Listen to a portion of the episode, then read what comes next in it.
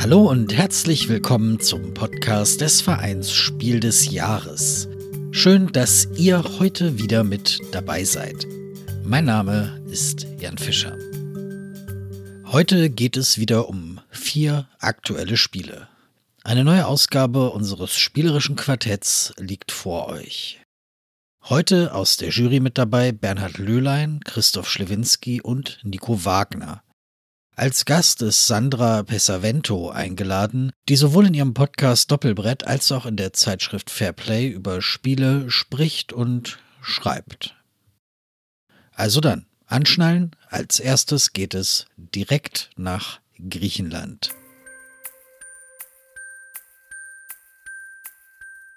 Herzlich willkommen auch von meiner Seite. Ich begrüße alle. Danke dem Jan für die freundliche Vorstellung und freue mich, dass wir jetzt als die Fantastischen Vier hier dieses spielerische Quartett durchziehen werden. Ganz besonders freue ich mich auf Sandra. Sie ist heute unser Gast. Herzlich willkommen, grüß dich. Hallo und danke für die Einladung. Sandra, du sitzt in Karlsruhe, äh, machst uns ja auch sehr viel Podcast.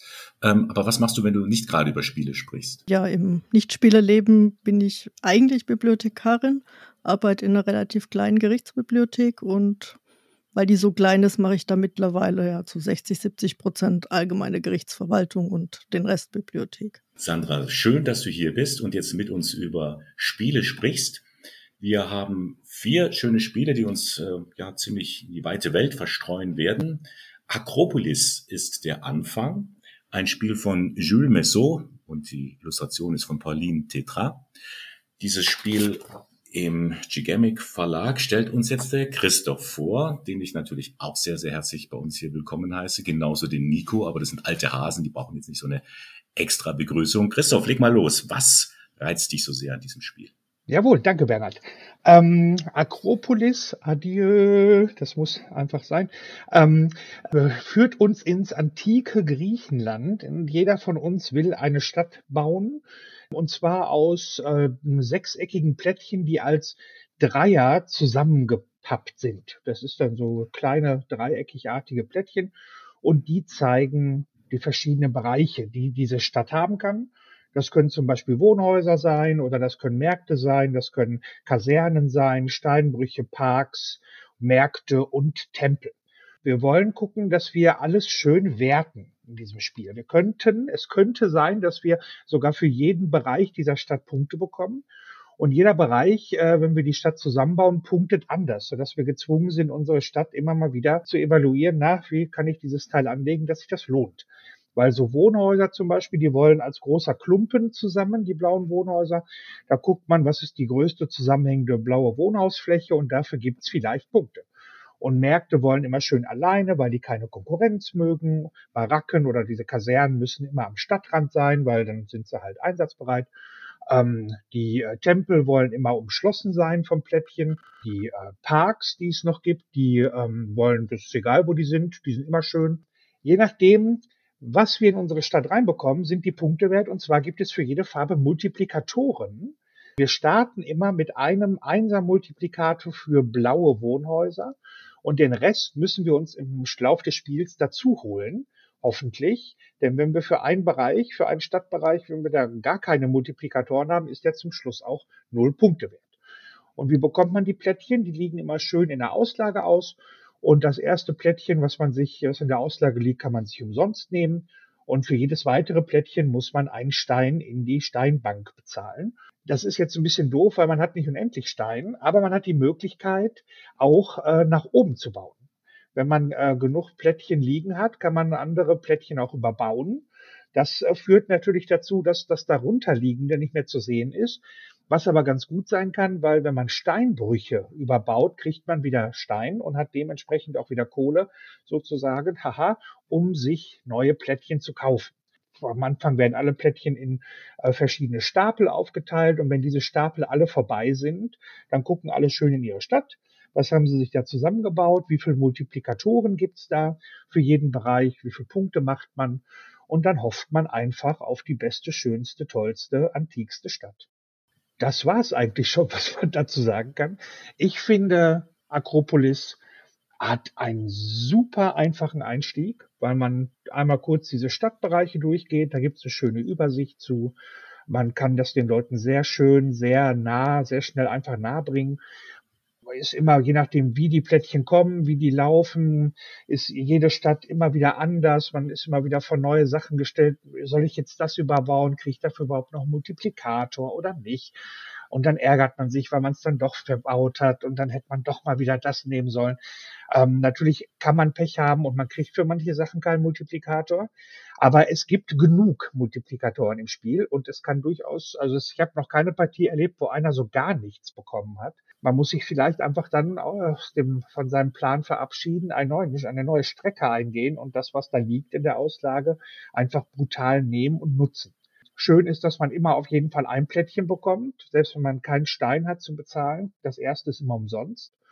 Der Startspieler hat immer zwei Plättchen, die er bekommt, was auch sehr nett ist, weil man als Startspieler dann ein bisschen, je nachdem, was die blöden Mitspieler einem übrig lassen, äh, auch ein bisschen mehr planen kann.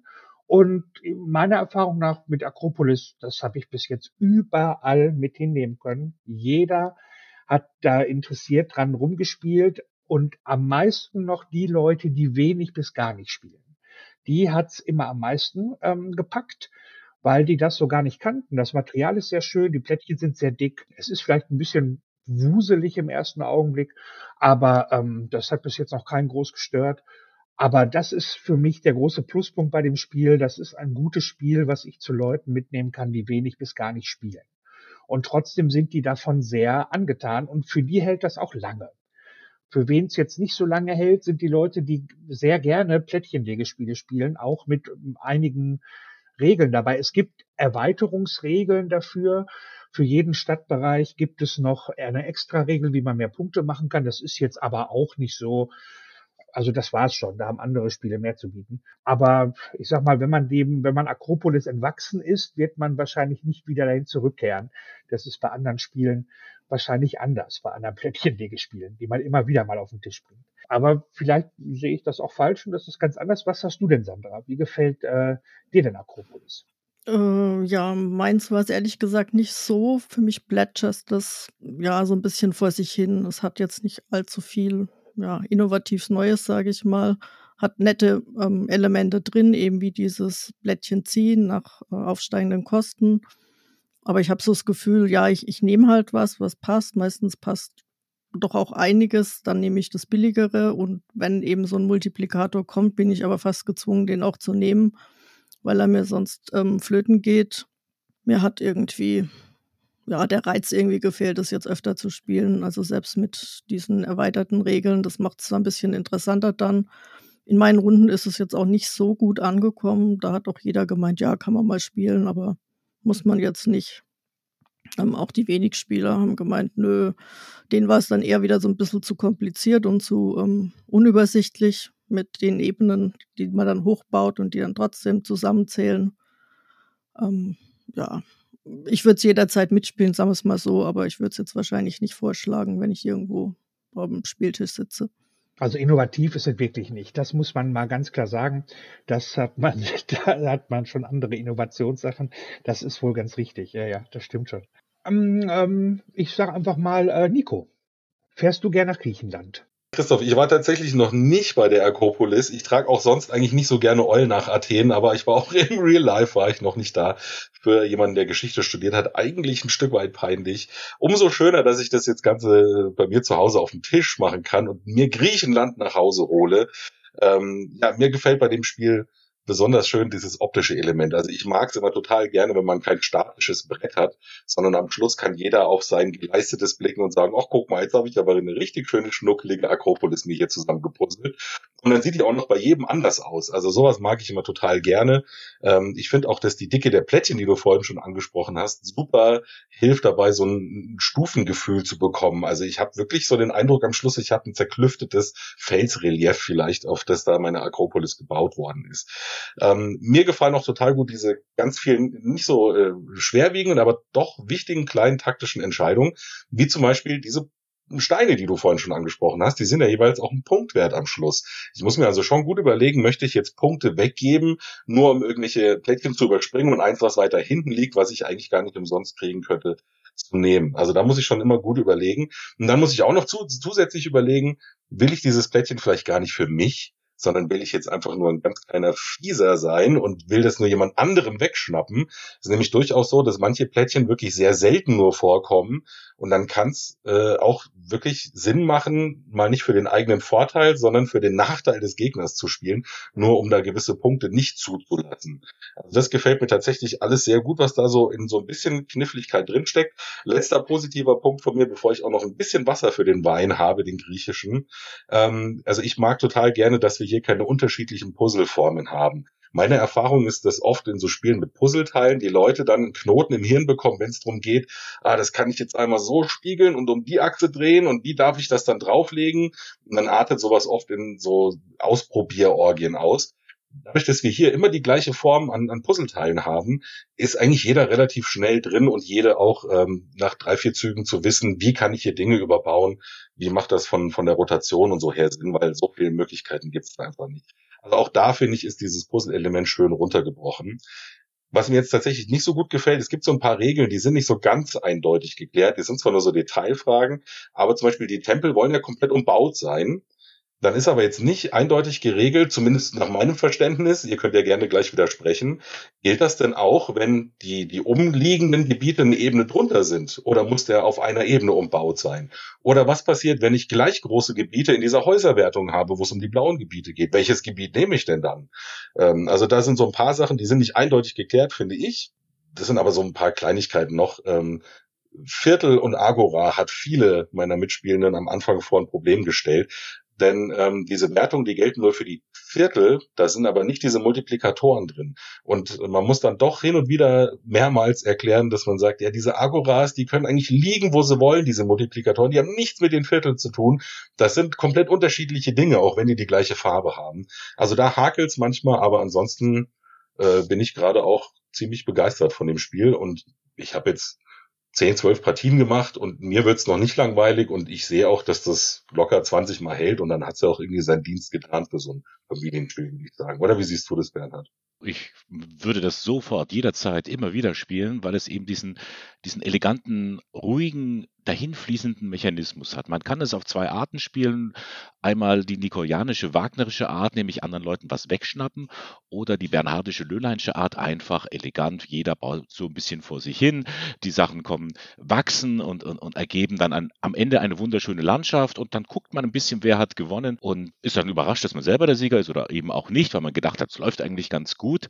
Das heißt, man hat eigentlich, ähm, wenn man es auf diese elegante Art und Weise spielt, dauernd ein positives Spielgefühl. Gefühl. Wo ich ähm, ein bisschen ja das Gefühl habe, naja, ähm, so originell ist es eben nicht. Ja, ich habe alles schon mal schon mal gesehen, schon mal irgendwo komponiert, jetzt wieder neu. Also wenn man ganz weit zurückgeht, ja, Waterloo war, das sind ja Spiele, wo es auch schon in die Höhe ging, durchaus komplexer, auch in der Punktewertung, gebe ich zu. Aber dann haben wir ja auch ähm, in den letzten Jahren wahnsinnig viele Spiele, wo man aus der Auslage etwas nimmt und in sein eigenes, äh, in seinen eigenen Spielbereich hineinnimmt. Ich nenne jetzt mal nur Cascadia, King Domino, ähm, ähm, Azul auch in, in, gewisser Hinsicht sind solche Spiele, die zum Teil recht gut sind, aber da glaube ich, in der Spitze kann Akropolis nicht mithalten, meiner Meinung nach, weil es dann doch eben nicht, nicht diesen Dreh hat, wo ich sage, ja, das ist mal was anderes, das habe ich so noch nicht erlebt, das fehlt mir ein bisschen bei diesem Spiel. Wie gesagt, man ist ein bisschen, ähm, der Christoph hat ja selber schon erwähnt, da ist man vielleicht ein bisschen verwöhnt, in Anführungszeichen, für Menschen, die sowas noch gar nicht so oft gespielt haben. So ein Spielprinzip kommt das äh, richtig gut an, habe ich auch schon erlebt, wie Christoph es gesagt hat, ah, da, da, da kribbelt es bei den Leuten, die die so eine Art von Spiel noch gar nicht kennen, ja, die sonst nur denken, man muss würfeln, um ein Spiel zu spielen. Nee, man kann auch mal eine Entscheidung treffen und daraus dann äh, etwas Schönes aufbauen. Da schließe ich mich allem an, auch was das wenig Innovative angeht, wie gesagt. Aber für mich ähm, ist Akropolis, wie Maniko auch sagte, 20, also man spielt es 20 Mal, sag ich jetzt mal, und das ist für so ein Familienspiel lohnt es sich auf jeden Fall. Ähm, wenn jetzt die Weihnachtszeit ansteht, äh, ist auch Akropolis schon durchaus äh, zweimal von mir gekauft worden, um es äh, weiter zu verschenken. Und ich weiß auch, den Leuten mache ich damit eine große Freude und da sind die Weihnachtstage gerettet mit dem Spiel. Und es skaliert ja auch voll super, ne? Also egal, ob du jetzt zu zweit, zu dritt oder zu viert spielst, dadurch, dass durch die Spieleranzahl geregelt wird, wie viele Plättchen reinkommen, funktioniert das in allen Spielerinnenanzahlen gleich gut, finde ich. Aber ist es nicht so, dass die Person, die ähm, Startspieler ist, ein bisschen benachteiligt ist, die, die, sie hat kaum richtig Auswahl mit den, äh, weil sie so wenig Steine am Anfang hat. Also äh, die Runde, die erste Runde geht eigentlich fast schon an ihr vorbei. Sie muss nehmen, äh, was da ist. Ja, aber das ist dann auch vielleicht so die Glückskomponente mit wie liegen die Teilchen, weil es kann auch sehr gut sein, dass der Startspieler gleich als Umsonstteil als allererstes irgendwas Schickes bekommt. Das gleicht sich, glaube ich, aber durch die durch den Glücksfaktor, durch den Zufall im Laufe der Runden dann auch wieder aus, weil der äh, immerhin bekommt der Startspieler auch immer zwei Teile. Und ähm, ich glaube, das ist einfach das das, das geht sich aus, wie der Wiener sagen würde. Was man jetzt aber auch schon merkt, ihr redet die ganze Zeit von Startspieler, von Multiplikatoren, hat der Christoph vorhin gesprochen. Äh, das Thema ist jetzt nicht so die größte Stärke, oder? Weil es sind natürlich ist eigentlich die Bauleitung, die Agoras und die Viertel. Darüber kann es jetzt nicht so sehr punkten. Ich habe auch schon oft den Vorwurf gehört, es würde optisch nicht so überzeugen, weil es halt, na, die Steinbrüche sind alle so beige-weiß und dann sind da so ein paar Farbkleckse drin. Ich finde aber, dass das sogar dem Spiel zugutekommt, weil gerade wenn man versucht, solche Sachen aufzubauen und übereinander zu puzzeln, brauche ich, glaube ich, gar nicht noch mehr optische Gestaltung, die das vielleicht auch nur unübersichtlich und äh, aufgeregter macht. Ähm, wenn man ganz genau hinguckt, sieht man sogar, dass diese einzelnen Viertel sogar doch sehr liebevoll, detailgetreu dargestellt sind.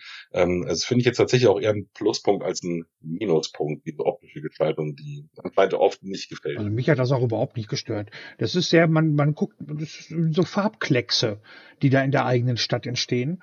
Und die braucht man auch, denn die Übersichtlichkeit ist dann schon gegeben. Dadurch, dass sich die einzelnen Viertel sehr durch sehr unterscheiden farblich, ähm, hat man auch bei schlechten Lichtverhältnissen keine Probleme, irgendwas äh, miteinander, dass man da irgendwelche Farben miteinander verwechselt. Und ähm, das wird ja dadurch, dass es immer größer wird, ist das so ein Farbgesprenkel auf dem Tisch. Das gefällt mir eigentlich ganz gut. Letztendlich also ein Spiel, bei dem der Daumen so zumindest schräg nach oben geht. Das war Acropolis Christoph hat es uns vorgestellt. Das Spiel ist von Jules Maisot. Erschienen ist es im Verlag äh, Gigamic und der Vertrieb in Deutschland ist der Kobold Spieleverlag. Das war unser erstes Spiel heute. Kommen wir gleich zum zweiten und dann ist Nico wieder dran. Er stellt uns vor Calderer Park von Wolfgang Kramer und Michael Kiesling. Es, die Illustration stammt von Annika Heller und erschienen ist das Spiel im Deep Print Verlag, Deep Print Games. Nico. Genau, vielen Dank, Bernhard. Äh, jetzt können wir uns dann erstmal schon drum streiten, ist es Caldera oder Caldera, wie dem auch sei, vollkommen egal. Äh, ich war ganz lang auch gar nicht sicher, wo, wo liegt denn das überhaupt? Auf dem Cover sieht man ja hier äh, so typisch nordamerikanische Tiere, also ein Bison und Erdmännchen und im Hintergrund noch Elche ich habe zuerst gar nichts damit anfangen können. Ich habe ein bisschen recherchiert, so viel Klugscheißerei muss jetzt mal kurz sein. Also auf Spanisch oder Portugiesisch ist Caldera wohl der Krater. Es gibt eine Hafenstadt in Chile, die heißt so. Da habe ich mir gedacht, mh, hm, das ist wahrscheinlich nicht richtig. Ich habe jetzt kurz vor der Aufnahme noch rausgefunden, das ist wohl so ein Gebiet in äh, Nordamerika, also in den USA äh, eigentlich hauptsächlich, wo ganz viele Krater sind. Es verteilt sich quasi über diese ganzen ähm, National Reserve Parks im Südwesten, also Yellowstone gehört damit dazu und so. Ähm, da gibt es so mehrere von diesen Kratern und das ist, sind wohl die Krateen, Krateenlandschaft oder so. Oder Kal Kaldeen, ich weiß es nicht mehr genau. Aber es ist auf jeden Fall ähm, dieses Gebiet äh, in Nordamerika und dazu passen ja auch die Tiere. So, äh, genug jetzt hier mit thematischer Abhandlung. Was versuchen wir denn zu machen? Also Caldera Park ist ein Plättchenlegespiel. Und jeder von den Mitspielenden, ähm, zwei bis vier, kriegt so ein eigenes persönliches Tableau, wo man dann seine Tierplättchen, die man bekommt, reinpuzzeln muss. Ähm, das funktioniert so, dass äh, jeder im Prinzip die gleichen äh, 35 Plättchen hat. Also da sind dann immer die gleichen Tiere drauf, zum Beispiel auch in gleicher Anzahl. Nur ähm, ist die Reihenfolge anders, die jeder, ähm, in der jeder diese Teilchen bekommt, weil das wird einfach zufällig gezogen. Entscheidend ist auch noch, dass dieser Plan, den jeder vor sich hat, unterteilt ist in verschiedene Landschaften. Also da gibt es zum Beispiel Gebirge, da gibt es die Prärie oder den Wald. Es gibt aber auch noch andere Landschaftsmerkmale wie ein Fluss, der sich da so ganz schön pittoresk durchschlängelt oder ein paar Geysire. Das sind also alles so Sachen, die wir da sehen können. Und im Prinzip geht es dann darum, Punkte dadurch zu machen, dass ich zum einen äh, große Herden bilde, also gleiche Tiere aneinander lege, aber auch so gewisse Landschaftswertungen erfülle, also zum Beispiel alle ähm, Stellen abdecke, wo dieser Fluss zu sehen ist, oder mein Gebirge komplett vollprusen. Das ist also das, was ich erreichen möchte. Das Interessante ist jetzt, wie komme ich denn an die Teilchen ran, die ich dann da reinlegen will?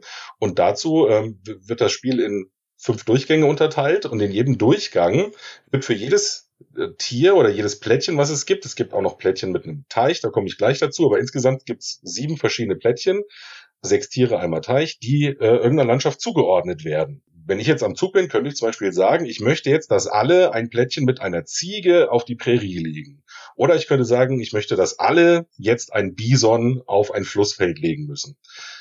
Wenn ich das nicht kann, dann darf ich mir sogar frei raussuchen, wo ich das legen möchte. Das kann auch eine taktische Überlegung sein, hier äh, vielleicht irgendwas anzusagen, was ich selber gar nicht legen kann, um dann frei entscheiden zu dürfen. Aber im Prinzip steuere ich so als derjenige, der gerade dran ist, für alle anderen, was sie legen müssen. Und ähm, ja, wenn dann die fünf Runden rum sind und wir haben alle 35 von diesen Dingern gelegt, dann gucken wir eben, wie gut haben wir diese ganzen Wertungen erfüllt. 36 Punkte kann man maximal mit einem Tier erreichen. Ja, und dann äh, hat man hoffentlich halt am meisten Punkte gemacht oder nicht. Ein kleines äh, Element, was in so einem Familienspiel ja irgendwie auch noch mit drin sein muss, ist der Zufall. Wir haben nämlich noch so Bäckerplättchen, können manchmal ganz schön fies sein. Die ähm, haben dann nämlich so Effekte wie, dass äh, Tiergruppen, die an dieses Wetterplättchen angrenzen, dann gar nicht gewertet werden. Die werden dann verscheucht, weil sie sich vor dem Blitz vielleicht irgendwie äh, fürchten oder durch die Hitze vertrieben werden. Da kann man immer nicht so ganz genau damit rechnen, wann die ins Spiel kommen und wo man die dann vielleicht hinlegt. Also auch nochmal so ein Zufallselement mit drin. Ähm, aber ansonsten ist das soweit das Spiel gewesen. Mir gefällt das tatsächlich sehr gut und ähm, ich muss jetzt mal einen Vergleich ziehen, ganz kurz zu Savannah Park, was so ein bisschen der geistige Vorgänger davon gewesen ist. Das hat in Afrika gespielt, ist von den gleichen Autoren und da hat man schon was ähnliches gemacht. Da war es nur so, dass man äh, alle Teile schon von Beginn an auf seinem Plan liegen hatte und musste die dann äh, quasi umverteilen. Also es war so eine, ich schiebe das von links nach rechts Aufgabe, damit ich links Platz habe und dann kann ich da meine neuen Teilchen hinlegen. Das hatte für mich das äh, Spannungskurvenproblem, dass die wichtigsten Entscheidungen eigentlich am Anfang des Spiels gefallen sind, weil da wusste ich ja noch gar nicht so genau, wo geht meine Reise hin, wo will ich welche Tiergruppen ansiedeln und wo muss ich mir deswegen Platz freischaufeln. Und zum Schluss raus ist dann Savannah Park für mich gefühlt immer so ausgeplätschert, weil dann war die letzten drei, vier Züge klar, ja, hier habe ich jetzt schon Platz, da muss noch das hin und dann habe ich es irgendwie so runtergespielt. Ich finde, Caldera Park hat jetzt hier durch diesen Kniff, dass immer eine Person ansagt, wo jetzt was hingelegt wird, ähm, hat das so ein bisschen gelöst, weil jetzt ist wirklich bis zum letzten Moment noch spannend und es ist noch eine Entscheidung mit drin, die wichtig sein kann, wo ich den Teilchen hinlege. Und es ist nicht von Anfang an äh, schon so, so spannungsgeladen. Also jetzt äh, hat sich quasi die, die Spannungskurve für mich ins Positive gespiegelt. Das gefällt mir schon mal wirklich sehr gut. Und ich finde es einfach halt super belohnend, ähm, wenn man wenn man ein gutes Netzwerk aufbaut, weil im Prinzip möchte man es schaffen, dass diese Herden aneinander liegen, sonst sind es ja keine Herden und auch immer mit so Wasserstellen verbunden sind. Das sind nämlich hier die Multiplikatoren. Also was vorhin bei Akropolis die Agoras waren, ist im Prinzip hier die Wasserstelle. Eigentlich, wenn man es so auf einem technischen Level sehen will, bauen wir hier verschiedene Netzwerke und sowas mag ich eigentlich auch immer sehr gerne als Aufgabe, möglichst gut optimierte Netzwerke zu bauen. So, aber das waren jetzt erstmal meine ersten Eindrücke. Ja, wie sieht's denn bei euch aus? Ich äh, grätsch da mal gleich rein. Also natürlich äh, ist Caldera Park ein, ein Spiel, das ähm, einen gewissen Reiz auf jeden Fall hat, weil äh, bestimmt wird, welche Tierart jetzt wo liegt und einer bestimmt es für alle, nicht zufällig, sondern ganz bewusst kann das auch ein bisschen taktisch spielen, wenn man den Blick hat, gerade bei zwei Spielenden, wo ich das jetzt hinlege. Mein Aber betrifft deine, deine letzte Bemerkung, es, äh, es ähm, lehnt sich ja stark an Savannah Park an. Ich habe einen ganz anderen Zugang. Ich finde, Savannah Park ist das Kernelement, nämlich ein Tier zu nehmen, eine Tiergruppe und ich muss sie versetzen und da bleibt die dann auch liegen. Ja, am Anfang ist noch alles wirr und dann entwickelt sich langsam etwas. Das finde ich so stark und so reduziert auf dieses spielerische Element, dass alles, was da jetzt noch dazukommt, on top, eigentlich nur ein Zugeständnis ist, um dieses ursprüngliche Phänomen, wie es äh, Nico gerade beschrieben hat, noch etwas aufzulockern, aufzuweichen, eleganter zu machen. Aber es bringt meiner Meinung nach keinen Mehrwert mehr. Es bleibt dabei, ich lege ein Tier irgendwo hin, ein Tier Tiergruppe und da da muss die dann hin. Und, ähm, und was mich unglaublich stört, sind diese, diese Wettergeschichten. Warum? Warum werden wir Spielende noch bestraft? Was, was hat es für einen Sinn, dass ich mir schon was zurechtlege und blups, da ist dann äh, das, das Phänomen, dass kein Adler da dran liegen darf und ausgerechnet, da habe ich jetzt zwei Adler schon vorher hingelegt. Klar hätte ich auch anders spielen können, dann macht es natürlich jeder gleich, dass er die Felder erst einmal auslässt und da noch nicht hinbaut. Aber ich verstehe nicht, warum man in einem Spiel, das sowieso schon so ähm, einen herausfordert im Sinne, was lege ich jetzt wohin, auch noch diese, diese Bestrafung mit sich nimmt. Äh, denn äh, klar, es ist ein Glücksspiel, es ist ein Glücksfaktor, der ja eigentlich, eigentlich sind ja Glücksfaktoren dazu da, Spieler, die jetzt ähm, etwas schwächer sind, auf, auf ein gleiches Niveau zu tun. Aber da werden erst recht die bestraft, die äh, schon ein bisschen nicht so ähm, vorausschauend geplant haben. Und das ist vollkommen, vollkommen unnötig für mich. Ja, mir geht es genau andersrum. Mir gefallen vor allem diese Wetterblättchen besonders gut an dem Spiel. Ähm, ich kenne jetzt Savannah Park nicht, das heißt, den Vergleich kann ich nicht ziehen. Aber ich ähm, mag das tatsächlich, diesen Überraschungsmoment, der eben durch das Wetter noch ins Spiel kommt. Auch dadurch, dass eben nur fünf von acht oder ähm, Unwetterblättchen dann im Spiel sind. Das heißt, dass ich nie weiß, welches äh, Wetter ziehe ich jetzt. Und diese Überlegungs, ähm, die Überlegungen, die ich anstellen muss, was lege ich wohin, das macht für mich ähm, einer der Reize aus und das andere ist ähm, ja die Interaktion, die für mich so das richtige Maß hat, dadurch, dass ich eben immer abwechselnd entscheide, welches Tier wohin kommt, bin ich halt ähm, ja, ein Stück weit von den anderen abhängig. Es ist aber jetzt nicht so arg, dass man mir ja so extrem irgendwie in meine Überlegungen reinfahren kann. Das mag ich tatsächlich auch ähm, sehr gerne und deswegen, ich habe es einmal solo gespielt, gefällt mir die Solo-Variante tatsächlich nicht so gut, weil man da eben doch eher so allein ähm, solitärmäßig vor sich hin puzzelt und das Ganze dann auch ein bisschen einfacher einfach wird, weil man immer das legen kann, was man möchte. Einziger Nachteil für mich, den habe ich in meiner letzten äh, Partie dann doch schwer zu spüren gekriegt. Wenn man Grübler am Tisch sitzen hat, dann kann sich das tatsächlich ziehen, bis der eine oder andere überlegt hat, wo er jetzt seine Tiere am besten hinlegt. Ähm, das ist dann, sage ich mal, für das, was das Spiel an sich hergibt, oftmals dann einfach zu lang an Wartezeit gewesen. Aber ansonsten ähm, war ich sehr positiv überrascht, muss ich sagen. Christoph, wie gefällt es dir? Ich finde das super. Ich mag das total gerne. Ich mag aber auch Savannah Park sehr gerne. Was für mich faszinierend ist, Savannah Park ist wesentlich eingänglicher von den Regeln. Man kann es wesentlich schneller erklären. Aber es ist ein, es ist viel also der Gehirnschmalz wird viel mehr abgegriffen bei Savannah Park als bei Caldera Park. Da braucht man für die Erklärung länger. Aber dadurch, dass sich jeder nacheinander aussuchen kann, hier der Wolf kommt in den Wald und der nächste sagt, der Adler kommt in die Wüste, hat man mehr, also habe ich das Gefühl und auch meine Mitspieler, hat man mehr Freiheiten, etwas zu tun. Und es hat dieses Stichspielelement, nenne ich es mal, dass man in seine Auslage der verfügbaren Tierplättchen guckt und sagt, ich habe gar keinen Adler, aber ich sage trotzdem Adler in die Wüste bitte, weil dann kann ich mir irgendein Tier in die Wüste legen. Und das ist äh, sehr nett, das finde ich sehr gelungen. Das ist so ein, so ein Stichspielelement, das hätte ich bei dem Spiel gar nicht so gedacht, dass das ähm, gut funktionieren könnte. Ich habe ein, ein der, der einzig richtige Kritikpunkt, den ich an dem Spiel habe, ist die optische Aufmachung. Denn ähm, klar ist es nett, wenn man jetzt sagt, ja hier, man hat da Tiere und dann gibt's dann auch Plättchen mit einem Tier, zwei, drei Tieren. Und bei drei Tierplättchen ist es dann Muttertier, Vatertier und Kindtier. Und da muss man schon öfter mal genauer hingucken, besonders in den ersten Partien, um zu verstehen, das Baby-Bison ist auch ein Bison und kein Hund. Oder so. Also das hätte man äh, durchaus ein bisschen deutlicher machen können. Äh, da hätte man auf das Verspielte verzichten können und sagen können, damit es bitte doch alle sehen, macht man das mal, ist das, ne? ja, aber naja, gut, da hat man sich auch irgendwann dran gewöhnt. Aber ähm, also was äh, Wolfgang Kramer und Michael Kiesling, was die schon alles entwickelt haben an Spielen und dann spielt man noch mal was von denen und denkt sich, mein Gott, wo holen die das denn alle her?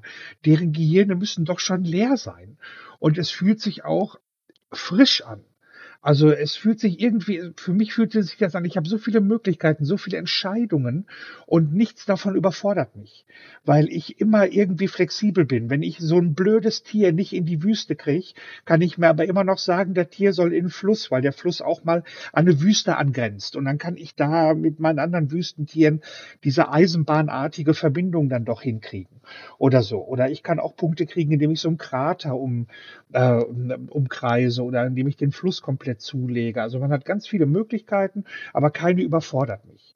Und ähm, bis jetzt waren die Mitspieler auch, alle, mit denen ich das gespielt habe, sagten so, waren nach der Erklärung so, ach, was hast du denn da mitgebracht? Und dann war die erste Partie vorbei und alle waren so, ach ja, das kannst du aber noch mal mitbringen. Und da dachte ich mir, ah ja, so schön. Denn bei Savannah Park haben manche abgewunken. Die sagten dann, ach, das ist mir, dann hat er das Plättchen genommen, dann war ich frustriert. Ach nein, das, äh, ja, aber Caldera Park, in meiner Sammlung bleibt das. Aber es ist interessant, dass du gerade diese Stichspielmechanik ansprichst. Ich habe nämlich tatsächlich auch an eine andere Mechanik, äh, die wir schon kennen, gedacht. Äh, ich habe mich so ein bisschen erinnert gefühlt an Arbeitereinsatzspiele auch. Also wenn es darum geht, äh, manche Aktionen gibt's nur einmal, ich setze meinen Arbeiter drauf und dann sitze ich da erstmal mit meinem breiten Hintern drauf und alle anderen können das nicht nehmen.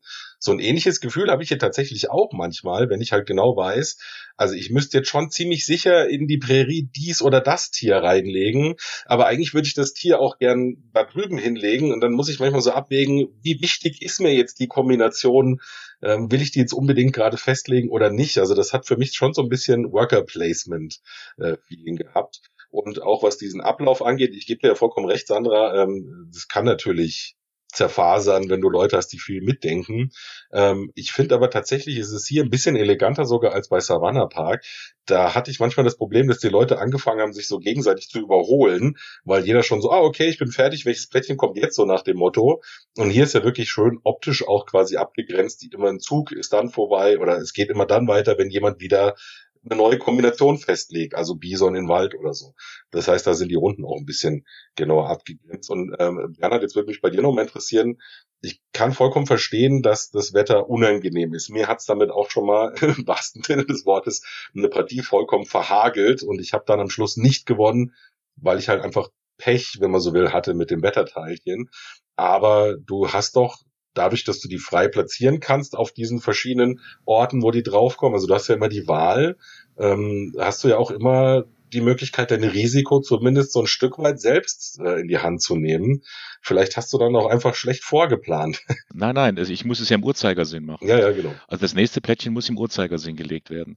Das bedeutet also, ich, ich ähm, fange da an, äh, ähm, wo das Plättchen, das erste Plättchen schon liegt und äh, baue so weiter, dass ich sage, okay, ähm, erst wenn ich weiß, welche, welches äh, Wetterplättchen in, in, an dem, äh, angelegt wird und welche Strafe da unter Umständen kommt, dann äh, platziere ich meine Tiere dort.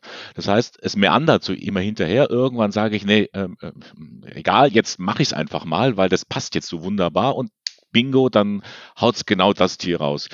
Ähm, das kann man sagen, hey, hey das gehört äh, zu, zu Spielen dazu. Ähm, ja, manchmal schon, aber wenn man hier e, extrem auch plant und, und, und will was erreichen, dann finde ich es einfach unnötig. Also das ist, das ist so diese Stefan Feld-Funktion. Am Ende einer Runde werden alle nochmal bestraft und man muss gegen eine Bestrafung ankämpfen. Ich frage mich, okay, kann man machen, aber warum? Ja, ich möchte eigentlich auch spielen, äh, um, um nicht nur bestraft zu werden. In Caldera Park ist das ein bisschen, also ich will es jetzt, also da hat Sandra schon recht, es hat auch seinen Reiz. Es ist nicht so massiv. Ja, es taucht nicht jetzt, es, es bringt nicht alles durcheinander, aber Nico sagt selbst, man kann da ein Spiel auch mal verlieren und hat toll geplant und dann hakt verhagelt also es hätte für mich jetzt nicht sein müssen. Ja, ich habe mich jetzt auch gerade falsch ausgedrückt. Ich meinte tatsächlich genau das, was du gesagt hast. Also natürlich müssen die im Uhrzeigersinn gesetzt werden, aber durch die Art und Weise, wie ich die Tiere lege, kann ich dem Ganzen ja eine gewisse Zeit lang ausweichen. Und ich habe ja auch dieses eine Plättchen drin, die Sonne, mit der kann ich ja frei entscheiden, so jetzt möchte ich aufs nächste aber lieber die Sonne legen, weil da ist mir das jetzt nicht so ganz geheuer, wenn ich den zu. Ganz klar, irgendwann legt man die Sonne, auch man denkt immer, die mache ich, die hebe ich mir zum Schluss auf. Aber die Sonne ist ja auch, ja, wie viele Tiere wirst du am Rande noch, noch, noch, noch mit abdecken können? Zwei, drei. Das war im Savannah Park, da hast du dieses, dieses Teil, wo alle äh, dabei sind, da hast du schon versucht, das sehr zentral zu legen und geguckt, dass da von da aus sich alles irgendwie. Ähm, ähm, ich hätte mir vorstellen können, dass da, äh, dass es auch positive Wetterplättchen gibt. Ja, nicht nur negative, aber egal. Ich habe das nicht zu entscheiden. Dann würde ich sagen, Dankeschön. Erst einmal für dieses Spiel. Caldera, Caldera oder Caldera Park, ganz egal, wie ihr das betont. Es stammt von Wolfgang Kramer und Michael Kiesling. Erschienen ist es bei Deep Print Games im Vertrieb Pegasus Spiele. So, unsere nächste, nächste Station heißt Next Station London von Matthew Dunstan mit, äh, mit der Illustration von Maxime Morin. Und erschienen ist das Spiel bei HCM Kinzel. Vorstellen wird es uns die Sandra. Äh, genau, ja. Next Station London, ein Flip-and-Ride-Spiel mit dem Thema Ich baue eine U-Bahn in London. Und zwar bauen wir ähm, die U-Bahn ja, auf, ein, auf einem Blatt ähm, von einer Karte von London, wo London in 13 ähm, Bezirke eingeteilt ist. Und das Schöne an Next Station London ist, wir, ja, jeder konstruiert vier verschiedene U-Bahn-Linien und wie man das auch so kennt von U-Bahn-Plänen, wir machen die farbig, damit die unterscheidbar sind. Das heißt, ähm, wir spielen vier Runden und jede Runde hat jeder einen eigenen farbigen Stift. Ähm, was auch bedeutet, wir spielen das Spiel asynchron. Jeder baut sozusagen ähm, an einer anderen Stelle in jeder Runde. Und wie genau geht es jetzt? Flip and Write, das heißt, wir ziehen Karten und zeichnen dann eben das ein, was auf der Karte ist. Wir haben insgesamt elf Karten, davon sind zehn Karten, die uns zeigen, was wir als nächstes ähm, für eine Strecke anbauen dürfen. Wir haben jeweils eine Startstelle, von der wir loslegen. Es gibt vier Symbole, ein Kreis, ähm, ein Fünfeck, ein Quadrat und ein Dreieck. Und die Karten geben eben an, zu welchem Stationspunkt wir fahren müssen. Da gibt es Hilfslinien, die wir entlangfahren dürfen. Wir sind da nicht frei im Wählen. Wir müssen immer die nächste Station, die dann angrenzt, ähm, auswählen. Ähm, es gibt jede Station zweimal. Es gibt dann noch ähm, zwei Jokerkarten und es gibt eine Weiche, weil normalerweise können wir eben nur vorne oder hinten an unsere Strecke anbauen und wenn die Weiche ins Spiel kommt, können wir dann noch einen Abzweig setzen. Das Spannende ist, dass es eben rosa und blaue Karten gibt und die Runde endet immer, wenn alle rosa Karten, fünf Stück an der Zahl, ähm, aufgedeckt wurden. Das heißt, eine Runde kann mal fünf Züge gehen, eine Runde kann eben auch mal zehn Züge gehen, wenn erst die letzte Karte die letzte rosa Karte ist. Ja, wenn eine Runde rum ist, wird die gewertet. Es ist dann eben wichtig, dass man von den Bezirken viele anfährt, dass die U-Bahn eben eine gewisse Strecke hat ähm, es ist aber genauso wichtig, dass sie eben in manchen Bezirken viele Haltepunkte hat, damit die Leute auch ähm, öfter ein- und aussteigen können. Es gibt dann noch Sonderpunkte ähm, für die Überquerung der Themse. Und wenn man touristische Ziele anpeilt, gibt es eben da auch noch Punkte, wenn man da die Leute ein- und aussteigen lassen kann. Und am Schluss gibt es eben noch Punkte für Knotenpunkte, das heißt an Stellen, wo ich umsteigen kann von einer Linie in eine andere oder in mehrere. Das wird dann besonders belohnt. Das ist so mal so das Grundprinzip und ähm, das wird dann noch ergänzt durch Bonuszielkarten, die man mit ins Spiel nehmen kann und bestimmte Fähigkeiten für die einzelnen Farben der Buntstifte. Das macht das Ganze dann noch so ein bisschen ähm, variabler.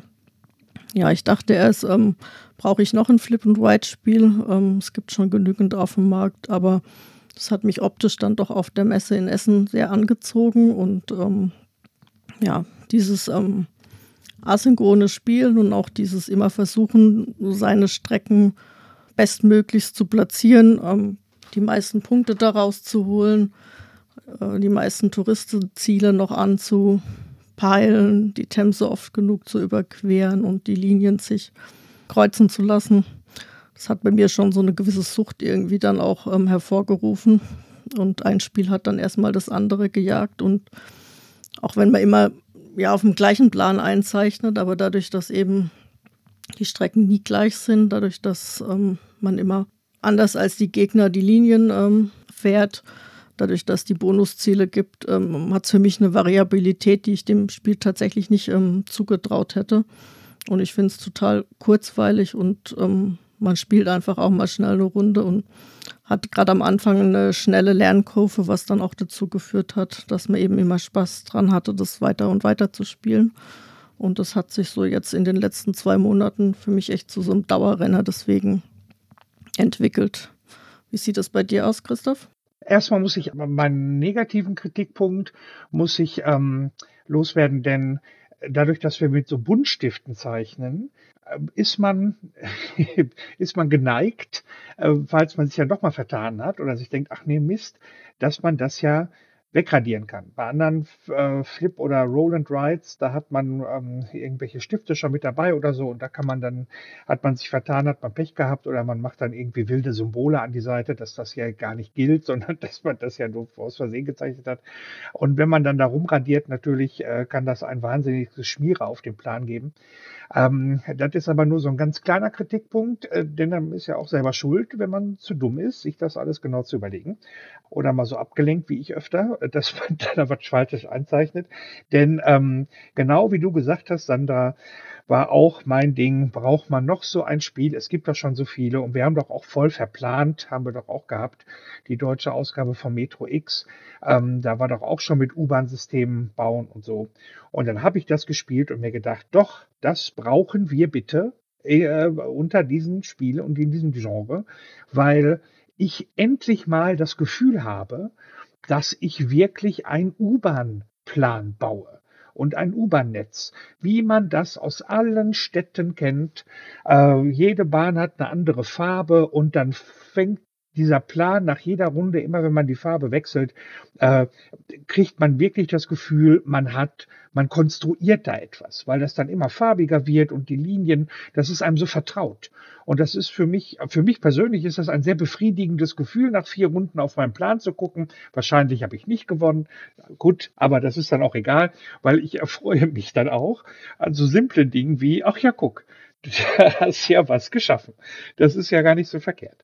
Es ist aber auch sehr intelligent gemacht. Man muss sich sehr darauf konzentrieren, diese kleinen gestrichelten Linien, dass man, nur da darf man ja dann äh, die Station miteinander verbinden. Ich habe auch schon Leute ertappt, die kreuz und quer sich da ein über den Plan gemalt haben.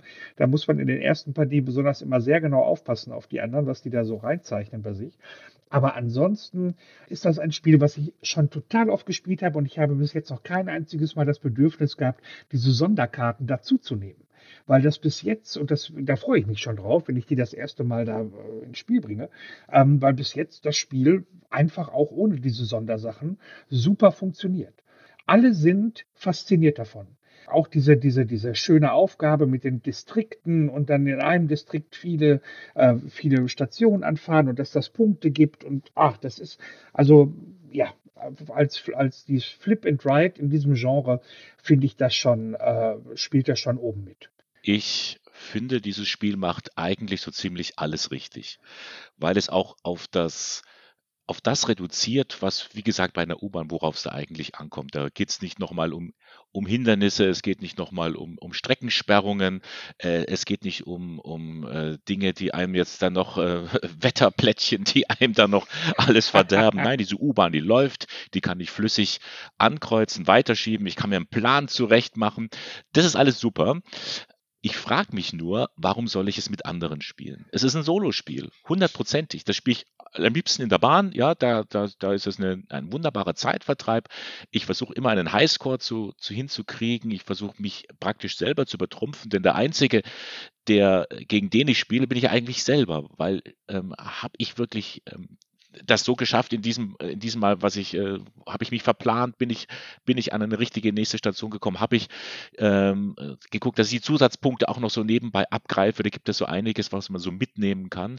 Ähm, das sehe ich ja bei den anderen nicht. Äh, und die äh, müssen ja auch äh, irgendwie entscheiden und äh, manche hat es halt besser drauf und manche nicht. Aber letztendlich geht es nur, dass ich den Highscore für mich eigentlich verbessere. Drum äh, ist es eigentlich, ja, egal ob ich es zu zwei, zu dritt oder zu 100 spiele, ich möchte schauen, dass ich immer, immer besser werde und mich entwickle.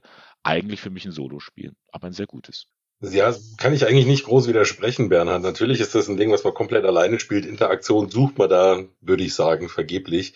Aber auch mir hat das äh, Spaß gemacht. Also es kam mir gerade schon mal der Vergleich mit dem voll verplant aus dem letzten Jahrgang. Da gab's ja dadurch, dass man den Kartenstapel auch immer mal wieder neu gemischt hat, manchmal Situationen, wo man dann doch sehr gefrustet gewesen ist, weil jetzt dann irgendeine Sache gar nicht gekommen ist vor dem ersten Mischen oder jetzt kommt schon wieder diese Zahl, die ich eigentlich gar nicht mehr brauchen kann. Da hat man da manchmal schon Negativerlebnisse gehabt. Hier ist es ja nicht so. Also ich spiele ja wirklich alle Symbole, die in einer Runde kommen können, der Reihe nach, wenn man so will, in der zufälligen Reihenfolge, aber sie kommen halt alle irgendwann vor. Habe ich es eigentlich schon, wenn dann selber verbockt. Ne? Also wenn ich mich in so eine Situation äh, manövriert habe mit meiner U-Bahn, dass ich vielleicht sogar mal gar nicht regelkonform weiterzeichnen kann und dann wirklich passen muss und also einen Zug aussetze, dann bin ich eigentlich immer selber schuld. Und das ist auch das, was mir so dran gefällt. Ich kann mich zwar über mich selber ärgern, ähm, aber die, das, das Spiel an sich ist da nicht schuld gewesen. Und ähm, das ist auch gerade die, die Knobelheit an dieser Aufgabe, die mir da gefällt, oder das Knobelige, dass ich eigentlich immer gucken muss, ich muss mir irgendwie noch eine Hintertür, wo ich weiter fortführen kann, offen halten und darf mich nicht in so eine Sackgasse rein manövrieren. Und ähm, ich habe ja auch vorhin schon gesagt, Netzwerke mache ich sowieso gerne, also das macht mir immer wieder Spaß. Und wenn es dann hier auch noch in so einer total abstrahierten Form vor mir liegt, wie, wie wirklich halt so ein ja, Streckennetzplan von so einem öffentlichen Nahverkehrsraum dann halt auch immer aussieht, mit diesen poppig neonfarbenen Stiften dann auch noch, dann spricht mich das auch ehrlich gesagt optisch an. Und da das dann auch so schnell geht, finde ich es jetzt nicht ganz so schlimm, dass man das vielleicht mal so am Anfang oder am Ende eines Spieles abends zum Runterkommen zwar alleine, aber trotzdem mit den anderen dann zusammen mal kurz runterspielt, sage ich jetzt mal, obwohl das negativer klingt, als es eigentlich gemeint ist. Also ich kann auf jeden Fall immer mal wieder eine, eine Runde von spielen. Macht mir wirklich sehr viel Spaß. Ähm, also ist auch momentan eins meiner Highlights, würde ich sagen. Und man ist sein eigenes Hindernis. Das gefällt mir sehr, sehr gut, denn wie Bernhard schon sagte, sie hätten auch ganz einfach irgendwelche, weiß ich nicht, irgendwas hinmachen können, da darf man nicht vorbei oder da darf man nicht lang oder irgendeinen Müll. Nein, haben sie nicht sondern die eigene Dummheit ist das eigene Hindernis. Man denkt, man hat irgendwas Schönes gemacht und dann kommt wieder die nächste Farbe und man darf keine Farben kreuzen. Äh, verschiedene Linien dürfen sich nicht kreuzen und dann hat man, denkt man sich, mein Gott, wie konnte ich nur? Was bin ich dämlich, das dahin gezeichnet zu haben? Aber dann ist man es halt selber gewesen. Und da muss man auch so eine gewisse Größe haben zu sagen, ja, das war jetzt nicht schlau aber das motiviert mich, auch wenn es sehr solitär ist, äh, das stimmt schon, aber es motiviert mich, das nochmal zu spielen. Und es entsteht, wie bei, bei vielen dieser solitären Spiele ist, ähm, äh, in der Gruppe entsteht so ein Dauergemurmel am Tisch. Und das finde ich eigentlich sehr sympathisch, weil alle dann so, äh, und alle reden. Es wird ganz viel geredet, aber keiner redet miteinander. Aber das ist so ein sympathisches Hintergrundgemurmel. Und das mag ich bei dem gerne, weil alle immer so ein kleines Aha-Erlebnis dabei auch haben. Ja, ich stimme euch da auf jeden Fall zu. Es ist ähm, sehr solitär. Ähm, aber in meinen Runden war es dann trotz allem immer so, dass jeder der beste Baumeister dann sein wollte. Also der Konkurrenzkampf war dann trotz allem gegeben. Man hat sich dann einfach immer gefreut, wenn man der Beste war und hat sich aber auch nicht geärgert, wenn man jetzt nicht der Beste war. Und es hat irgendwie auch noch keiner darauf geschoben, dass er vielleicht die schlechtere Farbkombination hatte und der andere bessere, ähm, besseres Kartenglück. Das fand ich auch immer sehr spannend, dass man dann trotz allem einfach dieses Asynchrone ähm, ausgeblendet hatte und es tatsächlich einfach nur darum ging, wer hat jetzt seine Aufgaben am besten erfüllt. Und ich kenne jetzt auch niemanden, dem es nicht gefällt. Und habe es jetzt auch mit vielen Leuten schon gespielt, ja. Und ähm, werde es jetzt bestimmt auch öfter noch spielen und zu Weihnachten auch verschenken. Ich fand auch sehr witzig, was Christoph gerade gesagt hat. Das ist eine Fähigkeit, die wünsche ich mir vielleicht in öffentlichen Ämtern gerne mal, dass die Leute die, die Größe haben und sich hinstellen und sagen, ja, die Münchner Stammstrecke, die wird jetzt doppelt so teuer. Äh, was habe ich denn da wieder Falsches geplant, ich dummer August? Es hat ja doch gewisse Anleihen an der Realität mittlerweile. oh, sorry, aber das war nur noch kurz meine zwei Cents. Wunderbar, dann einfach mal ausprobieren. Next Station London. Ein Spiel von Matthew Dunstan erschienen ist es bei HCM Kinsel. Ja, und kommen wir zum letzten Spiel und da bleiben wir auch in London, wechseln ein bisschen das Zeitalter vom U-Bahn-Bauen zurück ins viktorianische Zeitalter mit Swindler, ein Spiel von Matthias Kramer. Die Illustration ist von Lisa Forsch, erschienen ist es im Verlag Edition Spielwiese. Ja, und äh, in dieser Zeit nachts durch London zu gehen, das ist für piekfein und reiche Leute sehr gefährlich, denn dann können sie auf so Leute wie wir treffen, auf Beutelschneider, denn das meint das Wort Swindler in etwa auf Deutsch.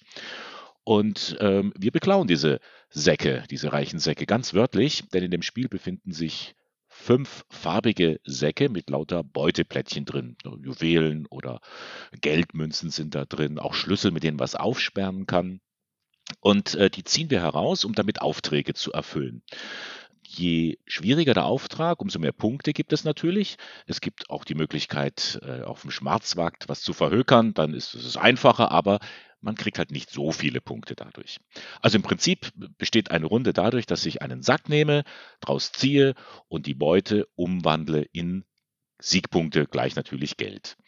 Die ganze Sache hat nur einen Haken, denn in jedem Sack befindet sich auch ein Totenkopfplättchen. Sobald ich das ziehe, ist's vorbei mit der Beutelschneiderei. Dann muss ich alle meine gezogenen Plättchen aus diesem Sack zurücklegen und sogar auch noch, wenn es ein farbiger Sack beispielsweise rot ist, alle roten Plättchen, die ich draus aus früheren Runden gezogen habe, die verschwinden dann auch.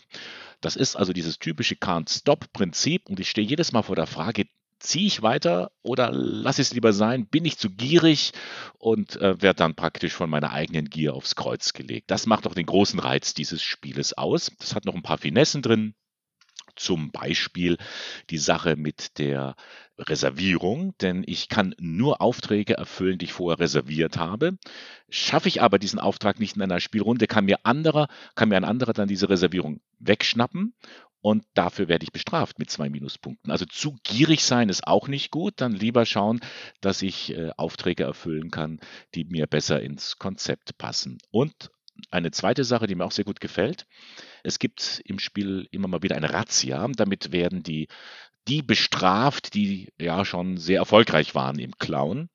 Und ähm, das hemmt so den, den Führenden oder die Führenden ein bisschen ein. Da hat man äh, ein bisschen eine Chance, weil die müssen dann für eine Runde ins Gefängnis und die anderen können vielleicht, wenn sie Glück haben, ein bisschen aufholen. Glück ist das Stichwort in diesem Spiel und es ist eigentlich fast ein lupenreines Glücksspiel und da will ich auch schon äh, zwei ähm, Dinge anmerken, die mh, hm, ein bisschen hakelig sind. Das ist zum einen äh, die Spieldauer, äh, denn äh, klar, wenn andere ziehen, gerade bei vier Spielern, da sitze ich halt drei Runden lang und schaue zu. Zwar kann es am Anfang recht spannend sein mit der Zeit, aber ähm, will man schneller wieder drankommen und kann ja eh erst dann wieder richtig entscheiden, welche Aufträge ich wahrnehmen möchte, wenn ich dran bin. Also vorausplanen ist da überhaupt nicht drin und das hemmt so ein bisschen den Spielfluss, dieses Warten, bis ich wieder dran bin. Also gerade bei vier Spielern. Und eine zweite Sache, die ich ein bisschen unnötig finde, das sind die Komplizen die machen ihrem Wortstamm alle Ehre und verkomplizieren das Ganze nur noch. Ähm, klar, damit kann man ein paar Ereignisse machen, wie jemand muss nochmal ziehen oder jemand darf die letzte, das letzte Beuteplättchen nicht behalten oder ich kann mir auch einen Vorteil erschaffen. Aber die sind zum Teil sehr unausgewogen und zum anderen ist nicht immer ganz klar, wann ich sie einsetzen kann. Das stört mich ein bisschen. Also entweder hätte man äh, einfachere Komplizen nehmen sollen und oder aber ganz darauf verzichten. Das braucht das Spiel eigentlich gar nicht, denn ansonsten lebt es tatsächlich davon, von diesem Reiz ziehen, nicht ziehen, diese Spannung, kriege ich noch genau das Plättchen, das ich dringend brauche, um meinen Auftrag zu erfüllen, oder aber verzocke ich mich, Totenkopfplättchen kommt und dann habe ich Pech gehabt. Mir gefällt es sehr gut äh, für das, was es tut. Bisschen viele Detailregeln noch drin für den Familienspielbereich, aber die kriegt man im Griff ähm, nach der zweiten, dritten Partie läuft es richtig rund. Ja, Bernhard, jetzt mal Moment, so leicht lasse ich dich nicht vom Haken. ich kann mich nämlich noch erinnern, dass gerade vorhin jemand gesagt hat, diese Wetterplättchen und der Zufall, das ist mir dann doch zu viel bei Caldera Park.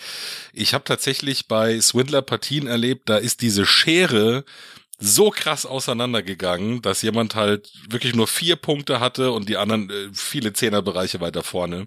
Weil es kann halt auch einfach, du hast schon gesagt, es ist ein Glücksspiel, es kann halt auch einfach tatsächlich passieren, dass jemand konsequent immer als erstes dieses eine blöde Totenkopfding rauszieht und dann ja, du kriegst zwar so einen ganz kleinen Ausgleich, diese Münze, mit der du dann Komplizen da äh, anheuern kannst, aber im Prinzip muss man schon sagen, wenn es mehrmals passiert, dann bist du da auch echt abgeschlagen und guckst den anderen zu. Genauso ist es so, das finde ich auch immer nicht so schön in Spielen, dass der, der vorne ist, eigentlich auch noch dafür belohnt wird. Denn je mehr Aufträge du erfüllen kannst, desto früher schaltest du deine Meisterdiebfähigkeit, war das, glaube ich, frei, äh, wodurch du ja dann sogar noch mal einen Ticken besser wirst. Also hier gibt's ähm, so, so mehrere Mechanismen, die nicht zwangsweise, aber die so eine Partie echt kaputt machen können ähm, und dann auch nicht mehr unbedingt Spaß gemacht haben. Manchmal haben sie es auch echt unnötig in die Länge gezogen, wenn man sich gegenseitig dann so Reservierungen da geklaut hat. Sowas ist ja theoretisch auch möglich. Ähm, es ist einfach generell sehr fies. Ich meine, es gibt Leute, die mögen solche Spiele. Ähm, prinzipiell habe ich auch nichts gegen Konflikt, aber dass man sich dann immer Minuspunkte reindrückt und die Komplizen sind eigentlich auch immer negativ. Und wie gesagt, dann verzockt man sich noch ständig.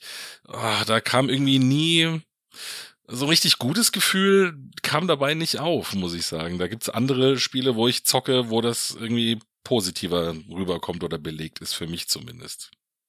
Ja, da kann ich äh, voll und ganz zustimmen, weil in meiner Erstpartie war ich diejenige bei uns, die äh, 60 Prozent im ersten oder zweiten äh, Griff das Totenkopfblättchen hatte und am Schluss fast überrundet wurde ähm, von den Siegpunkten her, weil ich nicht vom Fleck kam und dann auch noch ja, Komplizen gezogen hat, die mir so gar nichts gebracht haben in dem Moment. Also das kann dann schon frustrierend sein. Das einzig Positive, was ich dann aus meiner Erstpartie mitgenommen habe, war, dass ich das mitspielende Kind glücklich gemacht hat, das dann noch irgendwie noch drei Punkte vor mir war und sich gefreut hat, dass es nicht letzter war. Ähm, ja, also mir ist es tatsächlich auch eine Spur zu glückslastig, wobei ja, das Thema ist nett und wenn man es nicht so ernst nimmt, dann äh, kriegt man auch so Partien rum. Aber da hätte ich mir auch gewünscht, dass es einfach ja, drei, vier Runden äh, kürzer gegangen wäre. Ähm, weil wenn man so nach einem Drittel dann schon das Spiel abhaken muss, dann zieht sich das natürlich echt ähm, extrem. Das mit den Aufträgen, dass man die reservieren muss, damit man sie erfüllen kann, das finde ich aber tatsächlich ein, ein, guter Kniff, weil man schon auch gut überlegen muss, was will ich und was könnte ich vielleicht schaffen, die Runde. Und wenn man da dann zu gierig ist, dass man dann da bestraft wird. Ähm, das finde ich tatsächlich schön gemacht. Und die Komplizen finde ich an sich eigentlich auch nicht schlecht, weil die schon so ein bisschen, finde ich, ja, das ähm, Pech beim Ziehen so ein bisschen ausgleichen könnten, wenn es dann dann passt, ähm, dass man sich da vielleicht dann darüber mal das eine oder andere beim Gegner noch schnappen kann und vielleicht doch mal noch einen Auftrag mehr erfüllen, als man gedacht hat. Aber ja, so ähm, generell geht es mir so ein bisschen eher wie Nico. Ähm, es ist doch arg glückslastig und frustrierend dann. Und das ist genau der Punkt, wo sich die, also wo, wo die erste Partie entscheidet, ob Leute das Spiel mögen oder nicht. Ich habe äh, Runden gehabt, da haben Leute gesagt, du brauchst das nie wieder mitbringen. Ich habe aber auch Runden gehabt, da haben die Leute gesagt, das äh, gerne nochmal, das war spannend. Und das ist das Ding.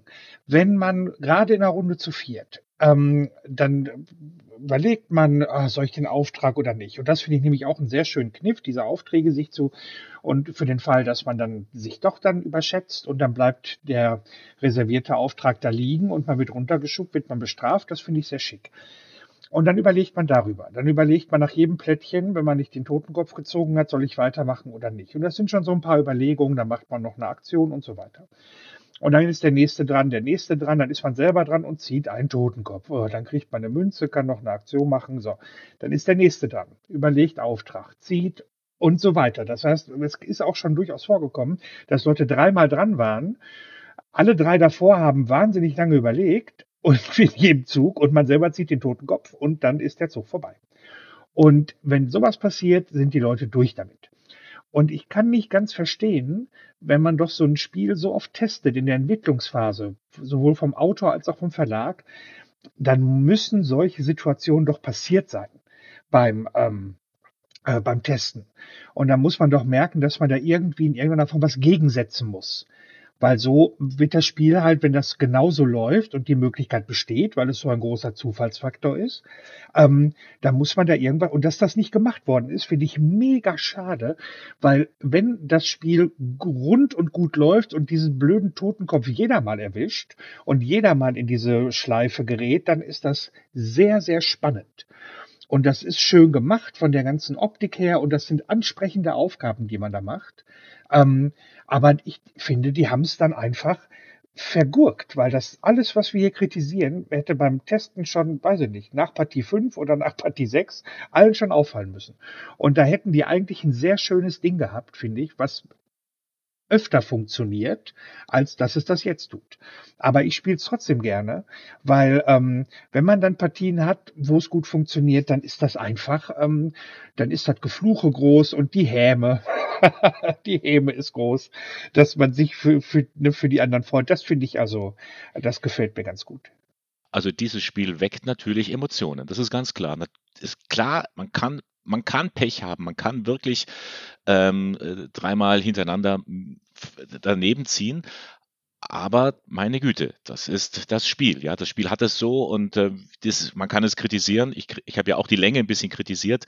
Äh, das ist tatsächlich so. Aber wenn jetzt schauen wir mal auf die Spiele, die wir heute bereits vorgestellt haben: Akropolis, Next Station London, ähm, Caldera Park. Das sind alles Spiele, da spiele ich praktisch alleine. Ich spiele für mich und das kommt super an. Jetzt haben wir endlich mal ein Spiel, wo es wo die Interaktion enorm ist, weil man schnappt ja die Aufträge weg, man, man, man kriegt mit, was die anderen machen, was die ziehen und so, weil, weil sonst bei Akropolis ist mir eigentlich egal, was er für ein Plättchen nimmt in aller Regel.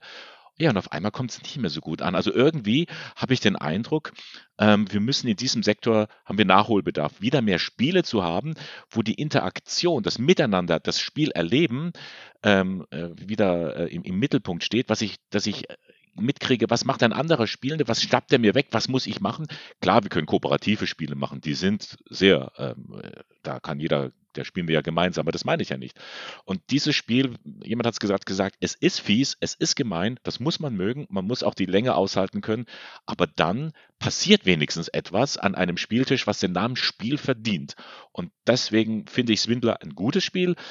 Jetzt nicht das Spiel, was vielleicht jetzt, man hätte an ein paar Stellschrauben durchaus drehen können, aber eben weil da eben was passiert, mag ich es wahnsinnig gern. Ist auch total schade, weil eigentlich ist es thematisch ja auch so stark, ne? Wenn du, äh, sagen wir mal, aus dem gelben Beutel ziehst und du vermurkst es dann, dann musst du auch nur die gelben Waren wieder abgeben, weil du kannst ja quasi dann der, dem Polizisten sagen, äh, ja, das habe ich jetzt gerade versucht rauszuziehen, aber die anderen Sachen, die ich in den Taschen habe, das waren vorher schon meine. Das kann er natürlich in der Situation jetzt nicht mehr nachvollziehen, ob ich die jetzt dem grünen oder dem blauen Säckel da schon irgendwie aus der Tasche gezogen habe. Also das ist, ähm, das ist thematisch ja auch durchaus alles stimmig und sinnvoll ja, aber irgendwie, das ist so nicht so die Interaktion, die ich gerne hätte, die, die du da jetzt gerade forderst, weil es halt dann manchmal, ich habe ja vorher schon diese Schere angesprochen, weil es dann manchmal einfach doch zu krass auseinandergeht. Mir fehlt dann da vielleicht doch dieser, ja, dieser Aufholmechanismus, wo man dann vielleicht sagt, ab dem und dem Punkt kriegst du dann irgendwie doch noch ein bisschen was mehr oder so. Äh, Quacksalber von Quedlinburg war ja so ein ähnliches Spiel zumindest. Da gab's ja dann diese Rattenschwänze oder so, wo man dann noch was dafür bekommen hat, dass man dann so ganz abgeschlagen hinten ist. Sowas fehlt mir hier tatsächlich. Also mir war es dann doch in der Gesamtschau zu frustig immer, obwohl eigentlich ja, eigentlich schade, weil wie gesagt, Thema, Gestaltung, alles super. Material auch. Ähm, wäre wär schön gewesen, wenn es äh, nicht ganz so frustig gewesen wäre, aber leider ist es bei mir immer so gewesen. Ah, Frust ist auch eine Emotion, da hat der Bernhard schon recht, ne? Da kann man nicht meckern. Also das, das Gefluche und das Gejammer und das Gejohle auch und das äh, der Jubel, äh, das ist bei dem Spiel sehr extrem. Und bei, ich würde mal auch sagen, bei dem Spiel von allen Spielen, die wir heute vorgestellt haben, ist es tatsächlich das, was äh, am lautesten ist am Tisch. Und so. Und wo die, wo die das Adrenalin am meisten pumpt. Und das werde ich mir merken, Christoph, diesen Spruch, wenn jemand mal wieder äh, sauer ist oder irgendwie bei einem Spiel dann werde ich ihm in die Augen schauen und sagen, du, Frust ist auch eine Emotion. Mal sehen, ob ihn das tröstet. Gerne, darfst du. Ich erlaub's dir das. Sandra, möchtest du noch was ergänzen? Ich glaube, ich habe zu dem Spiel tatsächlich alles gesagt, wobei ich sagen muss, ähm, bei uns waren die Emotionen dann tatsächlich so in dieser ersten Runde, wo bei mir so verkorkst lief, dass das Mitleid überwogen hat. Ähm, und sich diejenige, die gewonnen hat, am Schluss gar nicht freuen konnte, weil sie selber als so ungerecht empfunden hatte, ähm, dass es so extrem auseinanderging. Wobei mich es jetzt weniger gestört hat. Ähm, man hat mal Pech und dann ist es halt so. Aber ja, deswegen finde ich, die Interaktion finde ich super bei dem Spiel, aber ähm, mir wäre es einfach lieber, sie würde weniger glückslastig daherkommen. Ja, das müssen wir dann so hinnehmen, diese Glückslastigkeit in diesem Spiel Swindler von Matthias Kramer. Erschienen in der Edition Spielwiese über den Vertrieb Pegasus Spiele ist es dann erhältlich. Ja, und das waren unsere vier Spiele, die wir heute vorgestellt haben im spielerischen Quartett. Es hat mir wieder großen Spaß gemacht. Sandra, vielen Dank dir, dass du mit dabei warst und äh, in dieser Runde uns bereichert hast. Danke an Nico, danke an Christoph und ich wünsche euch allen, die jetzt zugehört habt, schöne Feiertage, ein gutes neues Jahr und bleiben wir spielerisch verbunden. Und damit gebe ich zurück an Jan.